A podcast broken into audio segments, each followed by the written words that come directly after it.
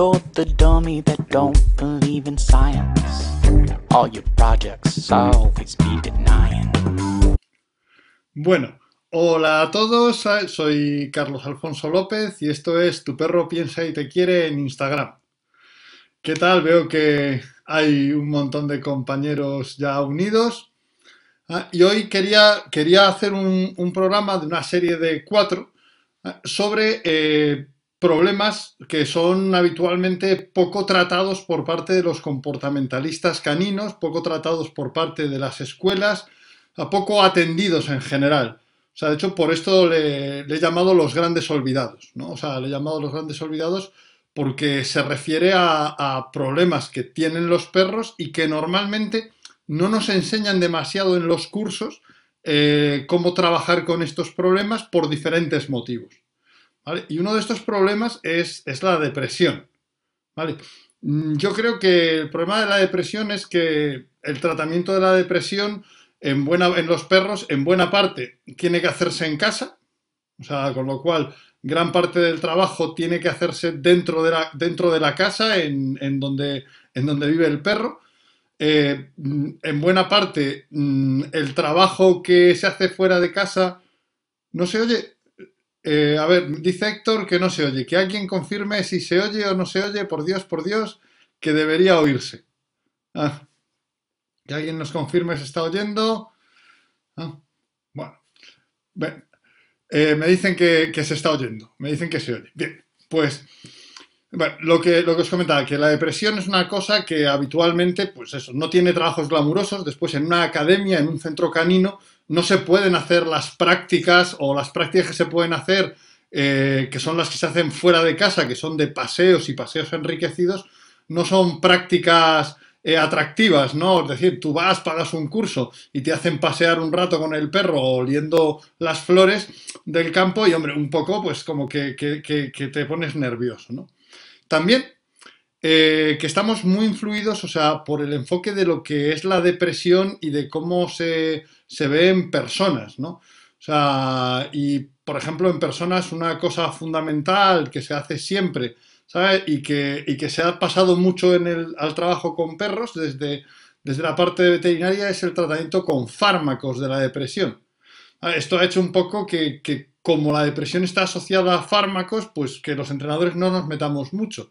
Sin embargo, eh, en personas sabemos hoy día que no hay evidencia científica de que los fármacos sean necesarios para el tratamiento de la depresión ni eficaces. Todo lo más pueden facilitar las medidas conductuales y cognitivas que permiten a la persona salir de la depresión. Es decir, eh, no, es, no, es cierto que, eh, Alex, ¿qué tal? Ah, está ahí Alex Gonz que Ah, saludos, desde, saludos a todo, a todo Silvecán, ¿sabes? Saludos a toda Valencia y a todos los amigos de por allí. Que es un gusto leer a amiguetes por aquí. Entonces, primero hay que decir que no es cierto que, la depresión requiera de fármacos para solventarse. Ni en perros ni en personas. ¿Vale? O sea, los fármacos parece que pueden hacer un efecto facilitador, ¿vale? Facilitador mm, de otras técnicas cognitivas y conductuales en personas esto es muy importante. Bien, pregunta Víctor Barajas que cómo sé que si perro, el perro tiene depresión, ¿sabes? Bien, pues esto es una cosa interesante. Vamos a, primero ver qué, es la depresión en perros, porque esto es cierto, hay que definirlo, ¿sabes? Porque si no se convierte en una especie de, mm, de palabra coloquial que aplicamos al perro un poco eh, de manera, de manera ¿sabes? Eh, intuitiva. Bien, pues vamos a irnos a ver qué es la depresión. Pues la depresión, ¿sabes? desde una definición tetradimensional, es la permanencia prolongada. Prolongada es importante. Nosotros consideramos que si no eh, se dan al menos tres días sucesivos eh, de este conjunto de, características, no hablamos de depresión, sino de estados depresivos. ¿Vale? A partir del tercer día, o sea, a partir del cuarto día, ya empezaríamos a decir, este perro pues, puede tener eh, una depresión de un estado emocional de tristeza, como, como bien decía Víctor, ¿sabes? de tristeza con valencia negativa, es decir, el perro está, está, está mal, es desactivante, es decir, que esa otra coordenada de la emoción, que es la activación-desactivación, el perro baja la activación y hace que el perro aleje la atención de los estímulos del entorno social y objetual, ¿sabes? Mostrando, ¿sabes? En el aspecto físico, un estado físico decaído y anormalmente poco activo. Además de un estado cognitivo caracterizado por la falta de interés y de concentración en las cosas. Y a nivel social, en la dimensión, en la cuarta dimensión, en la dimensión social, el perro busca frecuentemente la soledad y mm, tiene un nivel de introspección que, le hace separarse de, los demás sujetos de su grupo social. O sea, son esto, este conjunto de características tetradimensionales lo que, lo que nos hacen hablar de que tenemos una depresión en perro. ¿Vale? Esto es muy importante, ¿no? Tenemos que, que definirlo para saber cómo trabajarlo. Y yo creo que hay un motivo más para el que no se trate la depresión en perros, que solo me lo comentaba en redes sociales Yolanda Ruiz. Y es que la gente muchas veces trata los problemas de sus perros que le da problemas a ellos. Claro, cuando el perro está triste, decaído y tirado, el perro no te da problemas. ¿Vale? O sea, el perro, vamos, es, es, casi un mueble. Aunque esté emocionalmente eh, sintiéndose mal, ¿eh? pues, pues, pues no, te está, no, te está molestando. Requiere que tengas un cierto nivel de empatía y de, y de interés por la salud comportamental de tu perro, por la felicidad de tu perro, el que la quieras tratar. Entonces, bueno, pues afortunadamente esto que antes era, era extraño, la gente, oye, si el perro no me da problemas, pues no me voy a meter en, en líos de ir al comportamentalista. Ahora la gente sí que se plantea y por eso ha subido, ha subido la demanda de este tipo de, de este tipo de, servicios, sí que se plantea, oye, yo veo a mi perro mal y quiero que esté bien. ¿Vale? Entonces, la depresión requiere trabajo para ayudar al perro a, estar de nuevo bien. Sí que es muy importante saber que hoy día, desde la etología, desde, se sabe que, que, los procesos depresivos aparecen con frecuencia en todos los animales o en gran número de los animales cuando se encuentran con un entorno inmanejable. Es decir, pues una de las, mm, de las pocas cosas para lo que nos ha servido el tener animales en cautividad es para tener más conocimiento sobre cómo se portan los animales en cautividad. Yo estoy contra los animales en cautividad, pero sí es cierto que se sabe cuando un animal está en cautividad que casi todas las especies tienen un rango de tiempo, ¿vale? En el que, en el que entran en un estado depresivo antes de readaptarse a un nuevo entorno y empezar a gestionarlo más o menos mm, de forma cuidadosa y adaptarse a él. Esto es muy importante porque nos plantea que desde la etología se ve que la depresión, eh, antes que ser un problema, es una solución, es un, es un recurso adaptativo que tenemos los organismos para adaptarnos, para, para, para funcionar bien en un entorno que es abrumador por algún motivo, amenazante, peligroso, inquietante. Y es una, y es una buena idea, porque si os fijáis, eh, una cosa que pasa es que si tú llegas a un entorno peligroso, ¿sabes? Amenazante, intentas tocarlo todo, intentas ponerte muy activo y muy, muy exploratorio, si ese entorno es peligroso te pueden pasar cosas malas. Entonces, parece que la depresión hace que haya, ¿sabes? ese recurso que es un, como, como, como una introspección y ahí va saliendo cautelosamente de esa introspección para ir probando, ¿sabes? De nuevo, eh, cómo es ese entorno. Puede, eh, dice y Chispa y viceversa, o sea, Chispa y Sella, que si un perro con un estado depresivo mostrar reactividad. Pues efectivamente, además en este caso sería un problema de reactividad y no un eufemismo de agresividad. Cuando tú quieres sacar a veces a un perro de un estado depresivo, como nos pasa a las personas, que cuando eh, quieres que una persona inicie una actividad cuando está deprimida, puede responder de forma agria. ¿Vale? Pues el perro igualmente, cuando tú quieres reincorporarle y hacer que, haga más actividades, puede responder de una forma agria también. ¿Vale? O sea que, ciertamente también, también eh, eh, es una cosa que puede aparecer y de hecho requiere un trabajo amplio. Vale, pregunta Claudia Garcés Corber que si los TOCs podrían derivar de un estado depresivo. Mm, los trastornos obsesivos compulsivos requieren, requerirían explicación previa, así que déjame que te lo deje para, otra, para, otro, para, otro, para otro programa. Eh, porque sí que hay una cierta vinculación en, en, las actitudes introspectivas que se ha, relacionado con, trastornos obsesivo-compulsivos eh, en, personas y en algunos animales, pero eso sí que excede el tema de hoy, imposible que lo, que lo tratemos, ¿vale? Entonces, aunque como dice Alma es una buena pregunta, ¿eh? no, no vamos a poder responderla hoy. Bien, entonces, pensad que podría ser que la depresión sea eh, un recurso natural para, para adaptarnos poco a poco, para, ante ese entorno inmanejable, de primeras dejo de hacer cosas y poquito a poquito me voy reincorporando. A favor de, a favor de esa hipótesis está el hecho de que cada especie suele tener eh, las depresiones que llamamos en etología adaptativas en un mismo rango de tiempo. Por ejemplo, los perros sabemos que cuando entre ocho días y dos semanas resuelven por sí mismo la depresión, terminan adaptándose. Sin embargo, a partir de que se alarga, cuando ya llegamos a la tercera semana, es lo que decía la escuela franco-belga, pues Patrick Payat, Claude Beate y todos estos, puede entrar una depresión de involución que puede llegar a, incluso a la muerte del animal. ¿Vale? O sea, es decir, la depresión sí que, aunque yo no conozco ningún caso concreto, pero sí que han documentado en la escuela franco-belga casos de muerte por depresión de involución.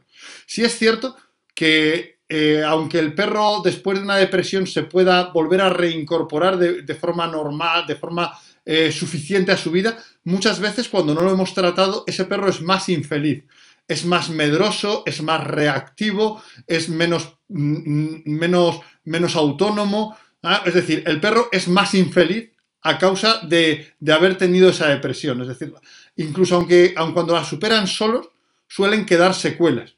¿Vale? O sea, el perro debe tener ayuda para, para, resolver la depresión.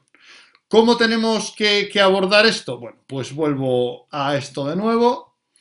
Bueno, pues, ¿cómo superar las depresiones en los perros? ¿Cómo, cómo vamos a trabajar para ello? Pues desde un enfoque tetradimensional, que es el que tenemos nosotros. En primer lugar, trabajo emocional. Hay que desarrollar y activar las capacidades necesarias para que el perro gestione las situaciones depresivas de manera positiva y proactiva. Esto pasa, primero, por enseñar al perro eh, a, calmarse, porque calmarse no es lo mismo que estar deprimido. Un problema que tenemos a veces en eh, los comportamentalistas caninos es que las topografías similares nos hacen no ver los estados emocionales diferentes. Es verdad, un perro calmado va a estar tumbado y tranquilo, pero está de forma absolutamente distinta a como está un perro deprimido. Por tanto, enseñar al perro a calmarse ah, es fundamental, porque por mucho trabajo que hagamos, y lo vamos a ver después, de, ofrecerle actividades, de hacerle eh, salir a la calle, de hacerle paseos enriquecidos, de hacerle todo eso, por mucho que lo hagamos, el perro siempre va a estar más tiempo en casa y va a estar más tiempo de, no acción que de acción. Si esa no acción logramos que el perro esté calmado, relajado, incluso calmado socialmente buscando nuestro contacto, eso no es el estado depresivo. O sea, no todo perro tumbado está deprimido. ¿Vale? O sea, enseñar al perro a calmarse y es una de las capacidades cognitivas fundamentales en el tratamiento de la depresión en perros. Y es una cosa que suele pasarse por alto porque un perro calmado se parece topográficamente a un perro deprimido. Este es un error de base. Eh, una muy buena pregunta de Nomogelo. ¿En qué se diferencia la depresión de la indefensión aprendida? Podríamos decir que la depresión es un estado basal continuo menos intenso, mientras que la indefensión es un estado puntual, agudo, muy intenso.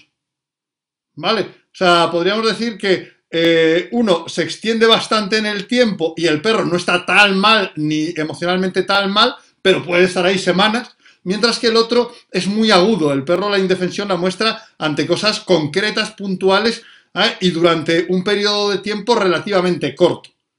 ¿Vale? O sea, podríamos decir que es como, como una, mm, una, versión, la, la indefensión es una versión concentrada y ultra intensa de la depresión. ¿Vale? O sea, pero tienen efectivamente elementos estructurales muy similares, ¿vale? Bien, sigamos viendo cómo, cómo trabajar con la depresión. Esto ya digo que es importante. Si el perro no tiene capacidades para gestionar la depresión, quizá pueda superar esa depresión, pero en cuanto vuelva a aparecer algún evento depresivo, va a volver a caer. Hay que desarrollar esas capacidades. Después, aprendizaje de destrezas. Hay que hacer que el perro realice actividades que le saquen de la postración y que le activen a nivel cognitivo. Mirad, desde actividades tan sencillas como el juego de ahora o nunca, ¿vale? ¿Sabes? El ahora o nunca, que es un juego de eh, si coge, o coge la comida ahora o te la quito. ¿Sabes? Desde juegos de estos sencillos. Claudia Garces Corber pregunta, eh, Caños, entiendo que será Carlos, que si hay predisposición genética. Creo que no hay datos suficientes, ¿sabes? Eh, objetivamente para poder afirmarlo de manera, de manera consistente. Si hay alguna predisposición genética por parte de algunas razas. Puede parecer que razas determinadas tengan más tendencia, pero lo decimos de forma más intuitiva. Necesitaríamos un, número de datos, un estudio de casos importante para poder asegurar esto. Me dice Héctor que cómo diagnostica la, el veterinario la depresión. Eh, eh, por sintomatologías, por síntomas conductuales, no, no, no, no a través de pruebas y análisis. No, son pruebas y análisis, pero son pruebas y análisis sobre la conducta. ¿Vale? No, no, no es necesario, ¿sabes? Por así decirlo, eh, evaluar, ¿sabes? Físicamente el estado del perro. Además, a mí, pues este, a veces el, fisiocentrismo excesivo eh, también, o sea, porque mm, si tiene problemas, yo que sé, en la recaptación de la serotonina, cosa que difícilmente podemos ver, eh, ¿qué causa? Eh, ¿Es el problema de la recaptación de la serotonina lo que causa la depresión o es la depresión lo que causa los problemas de recaptación de la serotonina? Es un poco lo de, lo de la gallina y el huevo. Estaba comentando el tema de aprender destrezas, ¿vale? aprender destrezas, o sea, el perro tiene que realizar actividades para poder salir de, para poder salir de la depresión. Es muy importante, y aquí sí que me tendría que detener demasiado, tener eh, eh actividades que, que podamos, entre comillas, obligarle a hacer sin que el perro se ponga reactivo o incómodo. Porque el perro muchas cosas no va a querer hacerlas inicialmente, pero después va a necesitar hacerlas. Después, y esto es muy importante, tutela. Los perros deprimidos, normalmente a los perros deprimidos les dejamos solos. El perro no debe afrontar solo la situación. Tiene que sentirse ayudado, tiene que sentir que hay un andamiaje social y un cariño que le sostiene para que pueda salir de la introspección insalubre. Mirad, es fundamental. Eh, a veces parece, no, es que si le das cariño se volverá dependiente y tal. Tonterías tonterías. O sea, el cariño es un salvavidas, ¿vale? Es un salvavidas, es, un, es, lo que nos rescata emocionalmente de muchas situaciones. De hecho, entre nuestros protocolos de trabajo para la depresión eh, está el hecho de que el perro busque acurrucarse contigo, porque eso muestra que ya no está con una introspección y separándose del entorno, sino que está triste, pero recomponiéndose en familia, recomponiéndose con quienes quiere. Cuando tú estás triste, estar triste no es patológico. Estar triste es más que razonable en determinados momentos. Cuando tú estás triste normalmente buscas la compañía y el contacto de quienes te quieren. Eso te reconstruye. El mero hecho de estar cerca y en contacto con las personas queridas o con tu perro te reconstruye. ¿Vale? Es cuando no quieres ni salir de la cama a estar con, con tus seres queridos ni tocar a tu perro es cuando realmente estás deprimido. Entonces, para nosotros un evaluador es que el perro, eh, aunque esté triste, busque el contacto contigo. Y trabajamos para eso. ¿Vale? Y trabajamos para que esté con nosotros. Ah, sí que coincido con Alma Adiestramiento, dice que son cosas que se ven perros ancianos. Tiene que ver con la edad. Yo no sé, o sea, tiene que ver con la edad o, más bien a los perros ancianos como el tipo de vida que, tenemos diseñado para nuestros perros es más para perros jóvenes, resulta que no estamos cuidando y dándole a los perros ancianos lo que querrían, porque claro, si no se divierte de jugar ya con otros perros porque se hace daño, no se divierte de salir al campo, no se divierte persiguiendo la pelota y no le estoy ofreciendo otra cosa, a lo mejor está deprimido no porque sea anciano, sino porque realmente todo lo que yo le estoy ofreciendo eh, mm, le es incómodo o no le es agradable. Entonces, se da en perros ancianos, pero una vez más, no sé si es por causa de la senectud del perro o más bien es eh, al estar mayor no, puede, no podemos divertirle, no, podemos, no le estamos ofreciendo una vida enriquecida y entonces se deprime. Claro, que esto, ¿sabes? Eh, pregunta a, Mandarina cómo, al obligar al perro a hacer cosas, ¿cómo podemos saber si estamos pidiendo demasiado?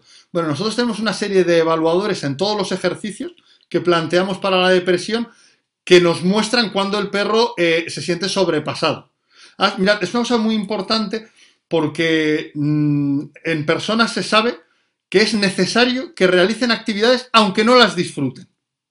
Y el perro es igual. O sea, el hacer actividades, aunque no se disfruten inicialmente, es importante. Hay que hacer que el perro eh, realice actividades. Esto es fundamental, aunque él no quiera. ¿Vale? Pero tengo que tener un evaluador para no excederme. Eso sí que lo tiene cada uno de los ejercicios que planteamos. Pero es muy importante. El perro debe ser, ¿sabes?, eh, requerido y en cierta medida obligado cuando está en una depresión muy grave a realizar actividades. ¿Vale? En cada actividad que diseñemos tenemos que tener un seguro un evaluador que diga, si el perro hace esto, es demasiado para él. ¿Vale? O sea, tenemos que diseñar en cada actividad, ¿sabes? Este tipo, este tipo de, cuestión. Bien, y después, o sea, pero la tutela, fundamental, nada de que el perro supere solo esto. Y por último, tenemos que darle empoderamiento del entorno objetual. Es decir, que el perro interactúe de manera prospectiva con el mundo físico que le rodea, porque eso es lo que permite que se adapte a él y que sienta que es exitoso. Perdón, perdón, perdón que me voy a otra escena que no es. Eh, eh, eh, comenta el adiestrador cognitivo, que es mi amigo Cristian, si un perro podría entrar en sincronía con la depresión de su tutor. No lo sé. No lo sé. Conozco casos en los que sucede, pero una vez más mm, mm, no puedo saber, no, no, tengo suficientes casos como para decir que sea algo eh, que sea esa consecuencia, que sea una casualidad o que se dedique o que se dedique a o que se, deba a, alguna otra causa o haya una convergencia de problemas. No, no puedo meterme en eso. Mirad, en el empoderamiento del entorno objetual, tanto en la calle, ¿sabes? Que es lo que como todo el mundo conoce, los paseos enriquecidos, los paseos en el que el perro busca cosas, hace cosas, pero en casa, en casa es fundamental. Nosotros tenemos un juego que es elegir una habitación, tenemos varios juegos para la depresión. El dentro-fuera, que es entra o sal de la habitación en la que estoy yo contigo. Ah, está el ve a tal habitación que allí hay un tesoro. Entonces le dices, dormitorio, y el perro tiene que elegir correctamente esa habitación. ¿Vale? También nos hacemos que el perro pues tenga que levantar una tapa que tiene en su plato de comida para, para notar que, hey, yo he conseguido la comida, yo he levantado esta tapa y he superado esa dificultad. ¿Vale? Eso le hace sentir al perro que maneja su entorno objetual.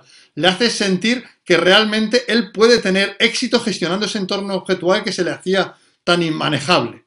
¿Vale? Efectivamente, es que además son muy divertidos, se practican en casa y son geniales, porque además el tutor no tiene la sensación de estar haciendo algo lóbrego y, terrible y tal, sino que tiene la sensación de que está metiendo a su perro a hacer cosas súper chulas y súper divertidas.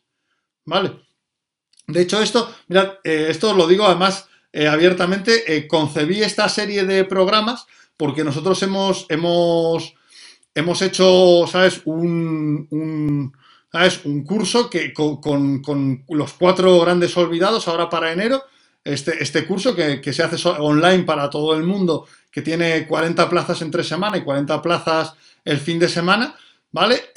y, yo había hecho, habíamos hecho esos programas para promocionarlo pero es que el curso de fin de semana ya queda una plaza para el ciclo completo y dos o tres para alguna para alguno de los cursos por separado, porque, porque realmente eh, tanto depresión, celos, frustración y pelea son como cuatro seminarios diferentes, ¿no? Entonces, bueno, pues como ya lo teníamos programado, lo vamos a hacer, pero la verdad es que, bueno, aún nos quedan algunas plazas en el curso entre semana, pero bueno, tiene toda la pinta de que se va a llenar, así que en este aspecto, estos, estos programas que tienen esa vocación de anuncio, ¿sabes? estos programas que tienen esta vocación de anuncio, la verdad es que ya, ya no tienen mucho sentido porque quedan muy poquitas plazas. O sea que genial. A ver, por la pobreza, o sea, Alma, no, no, te preocupes por la pobreza, eso si no lo escribes, que seguro que, de hecho, justamente mm, se puede hacer este curso seminario a seminario para que por poquísimo dinero pueda hacer uno lo que le interesa. ¿Vale? Pero vuelvo, vuelvo al, tema, al tema de la depresión, que ya, ya me he pasado del tiempo. Entonces, la depresión requiere un abordaje tetradimensional. Requiere que le demos al perro capacidades emocionales para poder eh, superar la depresión y para poder evitar volver a entrar en ella. Y entre esas actividades, eh, capacidades emocionales, es central la calma no solamente la actividad que parece que, genera conductas incompatibles con la de estar postrado. Estar postrado no es igual que estar calmado. Un perro calmado también está tumbado y también está tranquilo, pero está súper feliz. ¿El dolor puede contribuir a la depresión? Sí, desde luego, pregunta no Mojero que si el dolor puede contribuir a la depresión. Desde luego que sí, o sea, evidentemente los perros son mucho, muy físicos y como a nosotros encontrarte físicamente mal puede hacer que el perro se sienta eh, más retraído y menos capaz de interactuar con su entorno. Uy, cada vez que hago algo me molesta. prefiero, prefiero, prefiero eh, retraerme, prefiero entrar en una introspección y así por lo menos consigo que no me duela. O sea que por supuesto que el dolor puede estar eh, relacionado. Entonces, ya digo, capacidades emocionales, particularmente la calma, que es a lo que nadie hace caso porque las capacidades activas mm, todo el mundo las ve. Eh, darle al perro, ¿sabes? Eh, tutela. O sea, que el perro siempre sienta que estamos con ellos, porque con estar en casa y con hacer que el perro diga, hey, voy a buscar estar a tu lado, estamos evaluando que ese perro está triste pero ya no deprimido. Ya está empezando a interactuar. ¿Vale? Después, capacidades cognitivas. Hacer que el perro atienda aquellas cosas que le interesan. ¿Sabes? Hacer que el perro aprenda destrezas eh, como tan sencilla como de abro la mano un segundo y ahora o nunca. O me coges ahora la comida o te la quito. ¿Vale? El juego de ahora o nunca tenemos 5 o 6 juegos similares. Y después, empoderamiento del entorno objetual. Paseos enriquecidos pues ya sea pues cualquier técnica de paseo en la que el perro pueda pasear a su aire. Podemos enriquecer el paseo con trabajos de olfato, ¿sabes? Pero paseos en los que el perro vaya a su aire. O sea, en el que el perro realmente interactúe con su entorno. Y luego en casa, muy importante el empoderamiento de la casa. Juegos de buscar la habitación, de destapar la comida, de encontrar el tesoro, de salir o entrar de la habitación en la que estamos. O sea, juegos en los que la casa sea el juguete y nosotros seamos el otro jugador. ¿Vale? O sea, esos cuatro frentes nos van a permitir resolver los problemas de depresión en los perros y los estados depresivos. Además, lo bueno es que si tú te planteas estas cuatro cosas, no tienes que esperar, entre comillas, a que el perro tenga una depresión. En cuanto el perro eh, le veas con un estado depresivo durante un par de días, puedes empezar a trabajar la calma en contacto contigo. Puedes empezar a trabajar juegos de buscar el tesoro por la casa. Puedes empezar a trabajar juegos de destapar su comida. Puedes empezar a hacer cosas que impidan que el perro llegue a tener una depresión. Y de hecho, conociendo qué capacidades cognitivas, qué capacidades emocionales, qué tipo de tutela y qué tipo de empoderamiento del entorno requiere el perro, hay cosas que podemos incorporar a nuestra rutina sin hacer ningún tipo de esfuerzo extra, solo cambiando algunas cosas, de manera que sea muy divertido hacer para nosotros y esté siendo para nuestro perro una vacuna contra una posterior depresión. ¿Vale? O sea, podemos hacer un montonazo de cosas. Y eso es más o menos pues lo que os puedo contar en un momento tan, tan cortico. Ay, me encanta. Alma Adiestramiento dice que le encanta el concepto, me encanta que te encante el concepto. Efectivamente, dice Crisol de Razas que cuando no hay depresión. O sea, si, vas a jugar cosas con tu perro, yo por ejemplo, pues con Bicho a veces le escondo una de, una de las pelotas que, le encanta, con las que le encanta jugar y le digo, vamos a buscar la pelota. O le digo, en la habitación. Ah, y, entonces va a la habitación y tiene que estar ahí. O sea, esto hace que, gestione la casa. A los perros no les damos todo el poder sobre la casa que deberíamos darle. ¿Vale? Y desde luego, para esto nos va a ayudar muchísimo darle al perro una cierta libertad de contacto con nosotros y de interacción en la casa. Yo creo que la depresión es uno de los grandes olvidados de los comportamentalistas. En perros como en personas se afronta principalmente a través de tratamientos farmacológicos que jamás han demostrado ser necesarios ni eficaces para solventar por sí mismos los problemas de depresión, ni en personas ni en perros.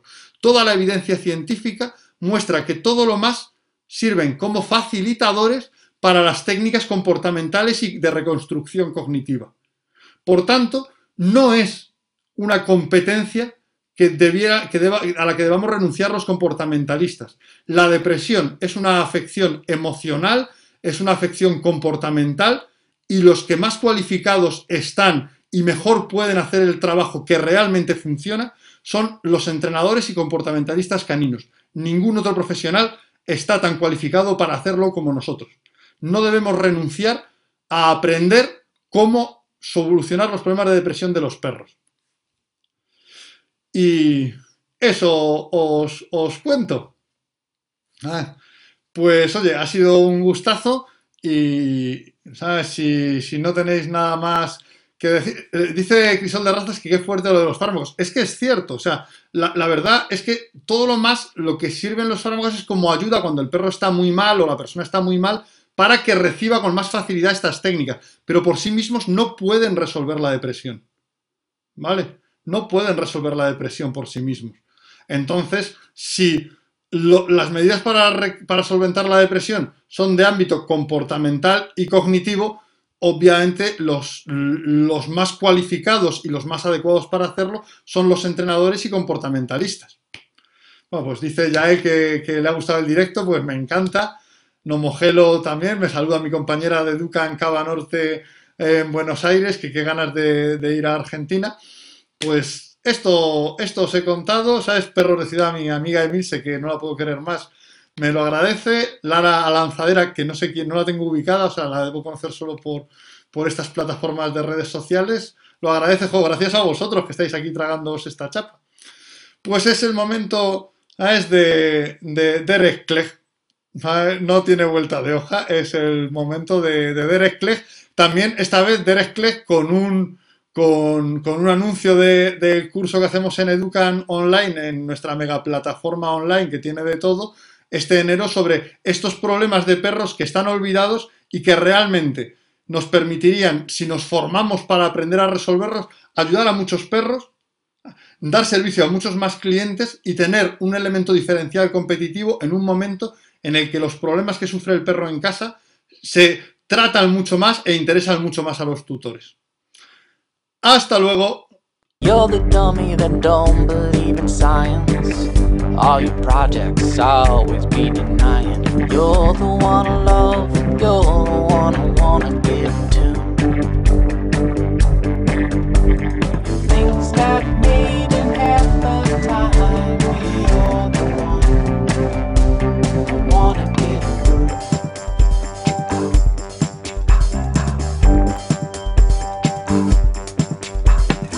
recognize that I can be here lately. You realize things can go.